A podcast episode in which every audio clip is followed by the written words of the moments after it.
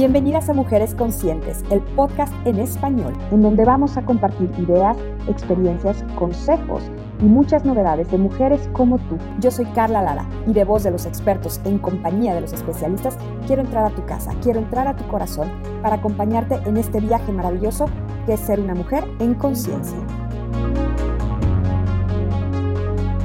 Hola mujeres conscientes, ¿cómo se encuentran el día de hoy? Soy Carla Lara y estamos en un episodio más para platicar de un tema que a mí en lo personal me gusta mucho y podría decir que hasta me apasiona. Porque si ustedes no lo saben, les voy a contar, yo además de ser mamá de cuatro y algunas otras cosas, soy dula. ¿Qué significa esto? Significa que tomé una, una preparación profesional para acompañar a las mujeres durante su embarazo, para darles cierta información durante el nacimiento de sus bebés y luego en el posparto inmediato. Yo soy dula de parto y soy dula de posparto y soy dula de amplio espectro, que ese es otro tema mucho más eh, genérico. Y lo que quiero platicar con ustedes el día de hoy es sobre la importancia de todo lo que se forma en el bebé desde que lo concebimos hasta que cumple dos años. O sea, los famosos primeros mil días de vida hay mucha información, afortunadamente, y cada vez más. Pero yo quiero poner especial interés en la formación de la microbiota, ¿sí? De la flora intestinal, porque además de ser dula, soy mamá de cuatro niños y no saben las que he pasado en lo que va del año, en enero, para ser muy específica, es todo el mes de enero, y cómo vi a la edad que tienen cada uno de ellos, los beneficios de haber formado una microbiota sana para lo que les voy a contar. Y ahí les va. A ver, para, para ser muy puntuales en la información, el proceso que va desde la concepción del bebé hasta los primeros mil días de vida, que es cuando el bebé cumple dos años, la nutrición y la microbiota intestinal desempeñan un papel fundamental para fortalecer la salud futura de nuestros hijos y del ser humano, ¿ok? Esto ya es probado, estudiado y además es la época en donde el crecimiento del ser humano es exponencial, es donde alcanza la mayor velocidad que ningún otro momento de nuestra vida. Miren estos datos. Durante los primeros nueve meses de existencia, pasamos de ser dos células por separado a un recién nacido en promedio de 50 centímetros de largo y de 3 kilos de peso. Obviamente estos números son los genéricos. Un bebé de bajo peso al nacer, nada más para que sepan el dato, todas las que están embarazadas de pandemias, se considera de 2 kilos 500 gramos hacia abajo, es un bebé de bajo peso al nacer. Un bebé de precio, de precio, ¿eh? Bueno, no tienen precio, de peso regular, es de 3 kilos y un bebé de exceso de peso puede ser de 4 kilos y medio en adelante se consideran bebés macrosómicos. Bueno, entre nuestro nacimiento y los tres años de edad, el tamaño de nuestro cuerpo se duplica y el peso se multiplica por cinco. O sea, eso es increíble. Además, en este, en este periodo de tiempo, no nada más nos concebimos, nos formamos, nos desarrollamos de embrión a persona, a recién nacido, pero además en los primeros dos años de vida, la mayoría de los seres humanos desarrollan procesos cognitivos que son impresionantes, que son vitales para el resto de la vida, pero pueden muchos de ellos aprender a hablar, aprender a caminar, a desplazarse, pasan de una alimentación que a lo mejor es amamantamiento a una ablactación y a comer sólidos. Entonces, el desarrollo es increíble durante estos primeros eh, días de vida. Esto no significa que nosotros podemos hacer personas eh, sanas o enfermas por la manera en que nacemos. Y esto es bien importante mencionarlo porque también hay muchos debates y hay muchos dilemas y estos temas generan controversia porque las mujeres, a veces por salud, a veces por falta de información, a veces porque es lo que toca, como en la pandemia, no tienen opción para elegir la manera en que van a nacer sus bebés. Y entonces viene el problema después donde hay un grado de culpa y de desinformación al creer que el bebé que no nació por parto natural, es decir, por vía vaginal, no es un bebé saludable. También hay mucha desinformación al decir que los bebés que no fueron amamantados al pecho tampoco son bebés suficientemente saludables. Sí llevan un gap, pero esto se puede corregir, se puede restaurar. Y eso es de lo que yo quiero compartir el día de hoy. Eh, cuando nosotros pensamos en el proceso del nacimiento y hasta los primeros dos años de vida, la nutrición y la microbiota van a alcanzar un papel crucial en el desarrollo de este bebé. Y es súper importante. Durante el embarazo, por ejemplo, tenemos que empezar las mamás, bueno, yo no estoy embarazada, pero lo estuve cuatro veces, a pensar en darle a nuestro bebé los nutrientes esenciales. Ya no cabe pensar como antes, y como antes no hace tanto, ¿eh? Ojo, que tengo permiso de comer por dos, que bueno, ¿qué importa? Estoy embarazada, bueno, aprovecho porque ahorita se me antoja. Sí se vale comer rico, sí se vale apapacharnos emocionalmente con los alimentos porque es una etapa divina, pero lo que tenemos que tener como punto focal es la nutrición absoluta, variada, de todos los grupos de alimentos, que eso es lo ideal, porque va a ser la energía y los cimientos del crecimiento del bebé. Cuando nosotros no tenemos los nutrientes adecuados, podemos desencadenar alteraciones permanentes en el tamaño y en la función de los órganos de nuestros bebés. Y eso no lo quiere nadie. O sea, ya tampoco podemos ni comer por dos, ni ponernos en esta postura de yo soy una mamá perfecta y quiero subir solamente nueve kilos durante mi embarazo y ni uno más porque eso también puede ocasionar ciertas restricciones, porque el subir de peso en el embarazo obviamente es algo esperado, porque se está gestando una vida, pero no es como de un libro. O sea, no es que te tocan con una varita mágica y te dicen, tú por descuidada vas a subir 22 y tú porque vales mucho más vas a subir 9. Hay funciones metabólicas que están comprometidas en el proceso, tiene que ver la edad, tiene que ver, por supuesto, los hábitos que cada una de nosotras maneje entonces, es bien importante entender que cada cosa que consumimos, hablando de nutrición, aporte al desarrollo y al crecimiento de ese bebé. Ahora, ¿por qué la microbiota intestinal desempeña un papel clave en establecer las bases de nuestra salud futura?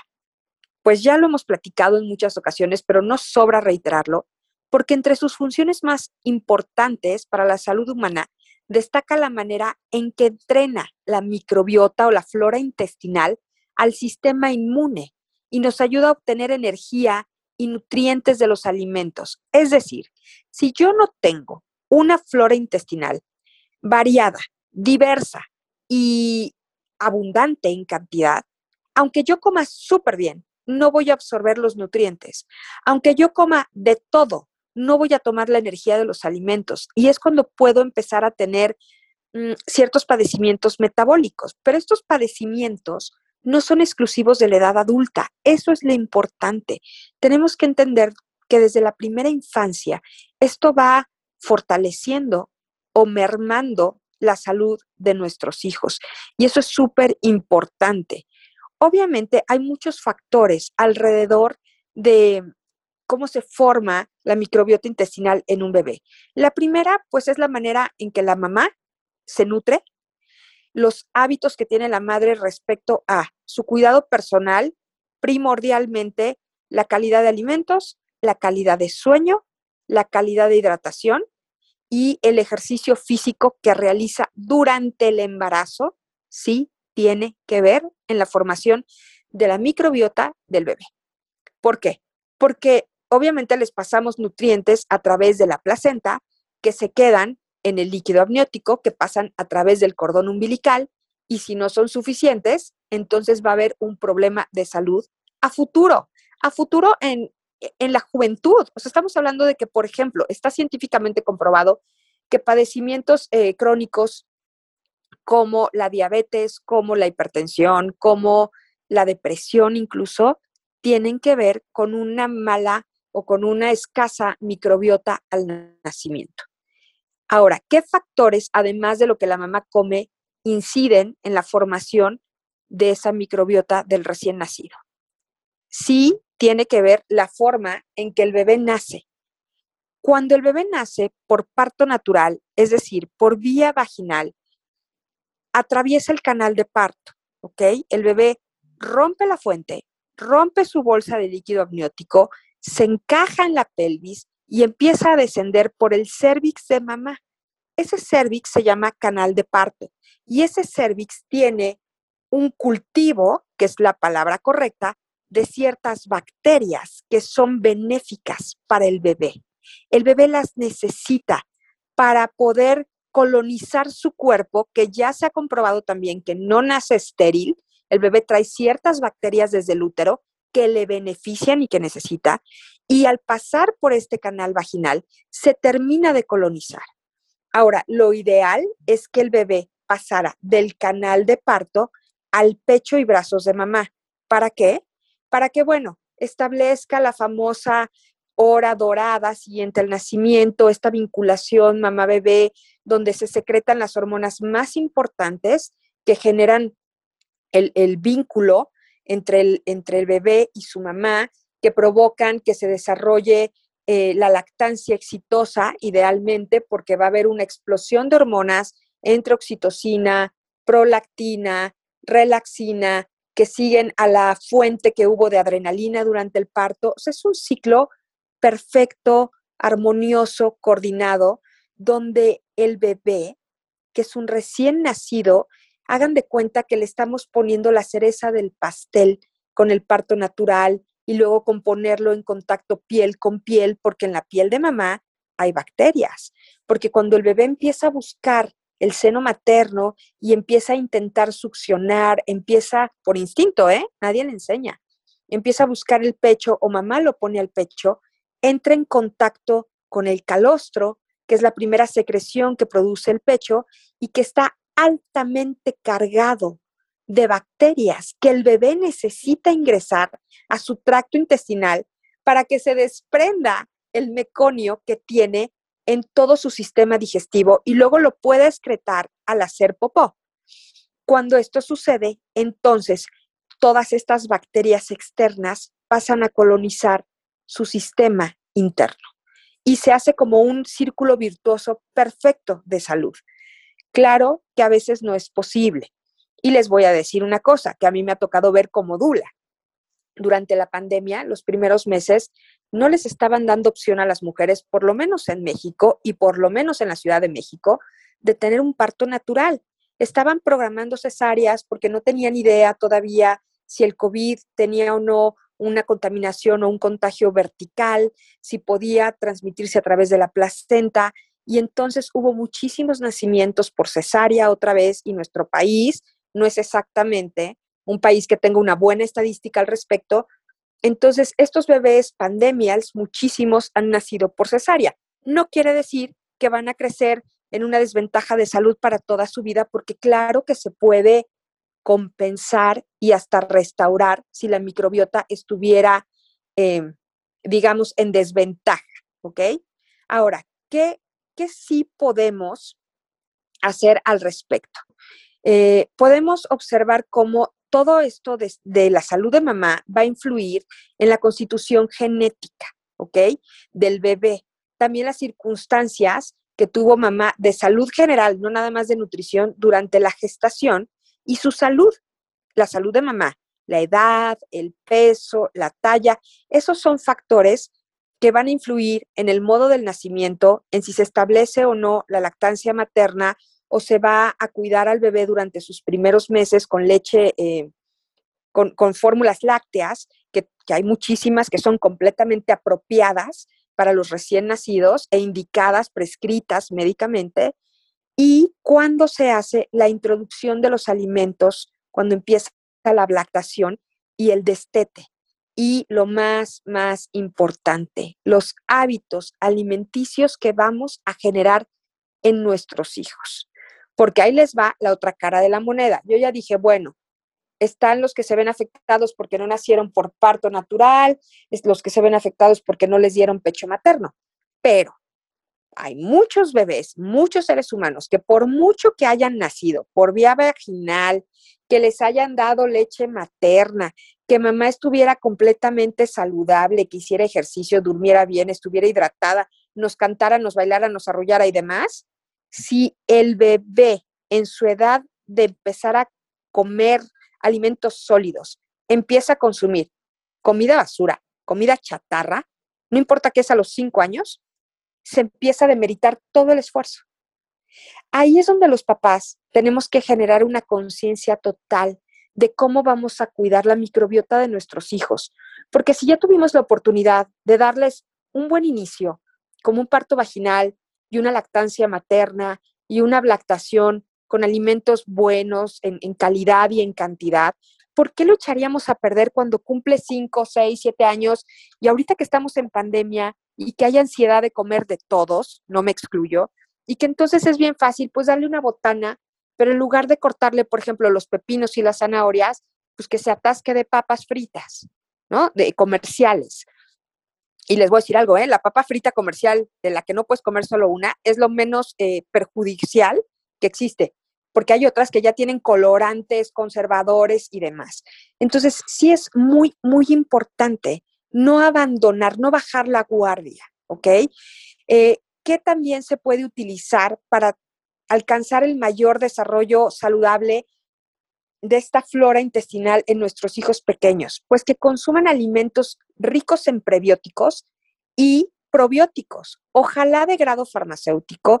Yo siempre recomiendo Floratil porque está hecho de levadura y porque es un probiótico que se mantiene vivo en todo el sistema digestivo desde que lo consumimos hasta que se excreta y por muchísimas horas a pesar de que lleguemos a consumir antibióticos, que ese es otro factor súper importante con el cual un niño por ejemplo, que ya nació por parto vaginal, que ya estuvo expuesto a la leche materna durante mucho tiempo, eventualmente va a consumir antibióticos y ahí se puede empezar a mermar su microbiota.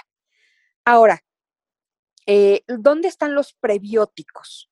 En los alimentos naturales fermentados y en todo lo que sea verde crudo, ¿no? Que si las acelgas, que si las, em, las lechugas, todas las hierbas, todas las hojas que podamos consumir tienen prebióticos.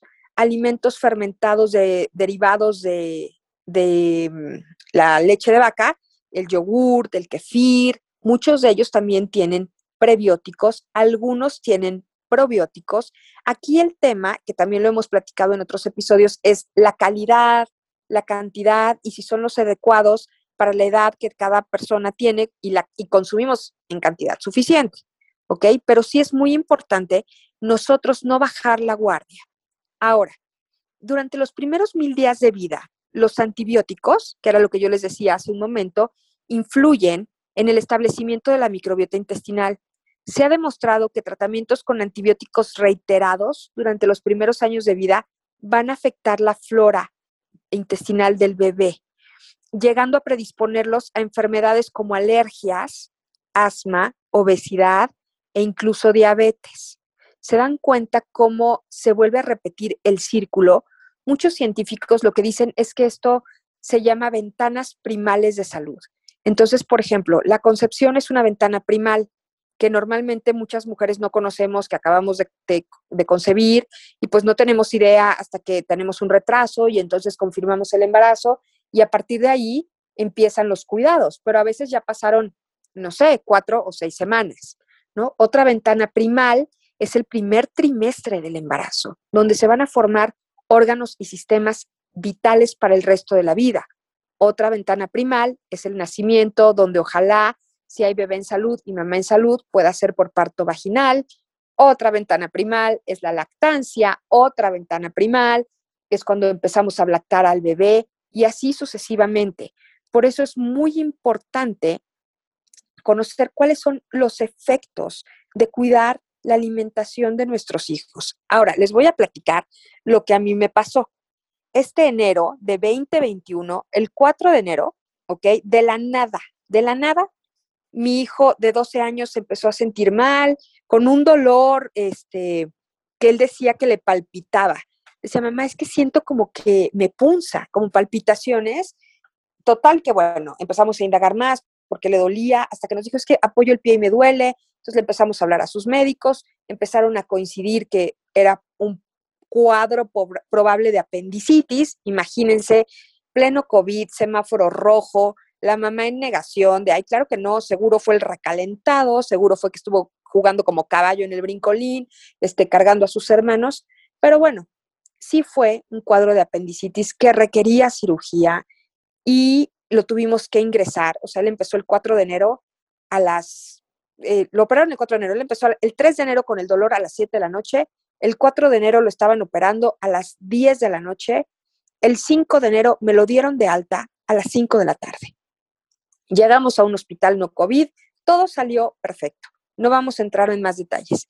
¿Qué es lo que yo saqué de aquí? Bueno, su cirujano pediatra nos dio varios highlights al respecto. Primero, Antonio llegó con un cuadro de apendicitis aguda y peritonitis aguda que lo reportó el, pues ahora sí que el reporte, perdón, de este, de cuando analizaron el apéndice que le quitaron de patología, ¿ok? Ese reporte decía apendicitis crónica, peritonitis crónica. Antonio llegó en condiciones de salud óptimas, excepto por la apendicitis. Se recuperó de manera óptima, excepto por la apendicitis, por su nivel de alimentación, por su microbiota estable. Ni sus, ni sus análisis clínicos reportaron alteraciones. Entonces, claro que sirve, mamás, mujeres conscientes, llevar una buena alimentación, consumir probióticos. Antonio se echó 15 días no negociables de antibióticos y hoy se encuentra perfecto. Todos esos 15 días, sumado a su tratamiento que tenía que constaba de analgésicos, antiinflamatorios y antibióticos, tomó probióticos, consumió floratil y no tuvo un solo periodo de diarrea por antibióticos.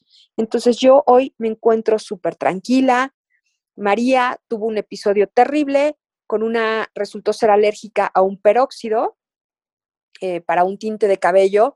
En menos de ocho minutos estaba sufriendo un envenenamiento. También tuvo que tomar muchos medicamentos para sacar por completo de su sistema el tóxico que le hizo daño. Ella, igual que todos nosotros, consume probióticos. De verdad, se recuperó en horas como si nada. Ya le saqué análisis clínicos, biometría hemática y química sanguínea, está perfecta. ¿Todo por qué? Porque microbiota sana. Y hace dos semanas a Pablo, a Iker, a mí y a Toño Papá nos agarró un virus eh, que, nos afectó el sistema digestivo y estuvimos 12 horas así, de no parar con el vómito, probiótico, probiótico, nuestra medicina y en menos de 24 horas estábamos como si nada. ¿Para qué les cuento esto? Para que veamos la importancia, mujeres embarazadas, tomar absoluta conciencia de cómo están llevando su embarazo, en cuidados, cómo se nutren, cómo duermen, cómo se hidratan, que sí importa, que no nada más es la etapa en donde tengo un recién nacido o un bebé de brazos o un lactante.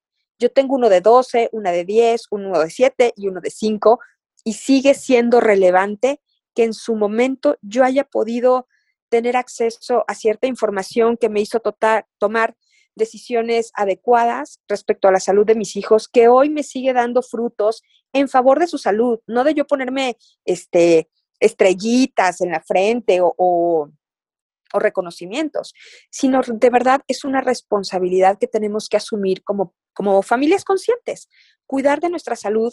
El COVID no pinta para irse pronto. Así que tenemos que seguir cuidándonos. Ya en el episodio anterior les dijimos todo lo que se ha encontrado respecto a cómo nuestra microbiota em, intestinal nos puede ayudar a recuperarnos mejor del COVID y lo mismo contra cualquier otro padecimiento, porque el que puede lo más, puede lo menos y eso es un hecho. Así que mujeres conscientes, yo no podía dejar de compartir esto, que a mí me apasiona porque soy dula, porque soy mamá, porque veo que las mujeres cada día ganan mayor conocimiento y empoderamiento de su autocuidado y eso es muy importante porque saben que, que en la medida en que nosotras cuidamos de nosotras, nuestra familia aprende a cuidar de ellos mismos. Y eso es bien padre. A mí me encanta escuchar cuando mis hijos reaccionan y pueden decir, me duele la cabeza, e inmediatamente tienen una respuesta intuitiva de decir, ah, no he tomado suficiente agua, ah, no dormí bien. Obviamente no estoy diciendo bajo ninguna circunstancia que se automedican o que no vamos al doctor. El profesional de la salud es el que sabe de los padecimientos y punto. Pero tener una conciencia corporal importa muchísimo. Nos puede salvar de muchas, nos puede alertar de muchas otras, como en este caso la apendicitis de mi hijo. Así que yo las invito a que todos los días retomen la reflexión de qué buenos hábitos pueden tomar, retomar, reforzar, adoptar, porque no es tarde. No es tarde y no es fácil, pero un día pueden tomar un vaso más de agua. Un día pueden hacer dos sentadillas más. Otro día pueden quitar de la mesa los refrescos. Otro día pueden elegir comer menos carbohidratos y más proteínas y así, más probióticos y menos grasa, etc. Así que mujeres conscientes, les dejo un beso, les dejo un abrazo, síganos en nuestras redes, mándenos mensajitos de lo que quieren que platiquemos y nos escuchamos en el próximo episodio con mucho amor siempre. Les dejo un abrazo.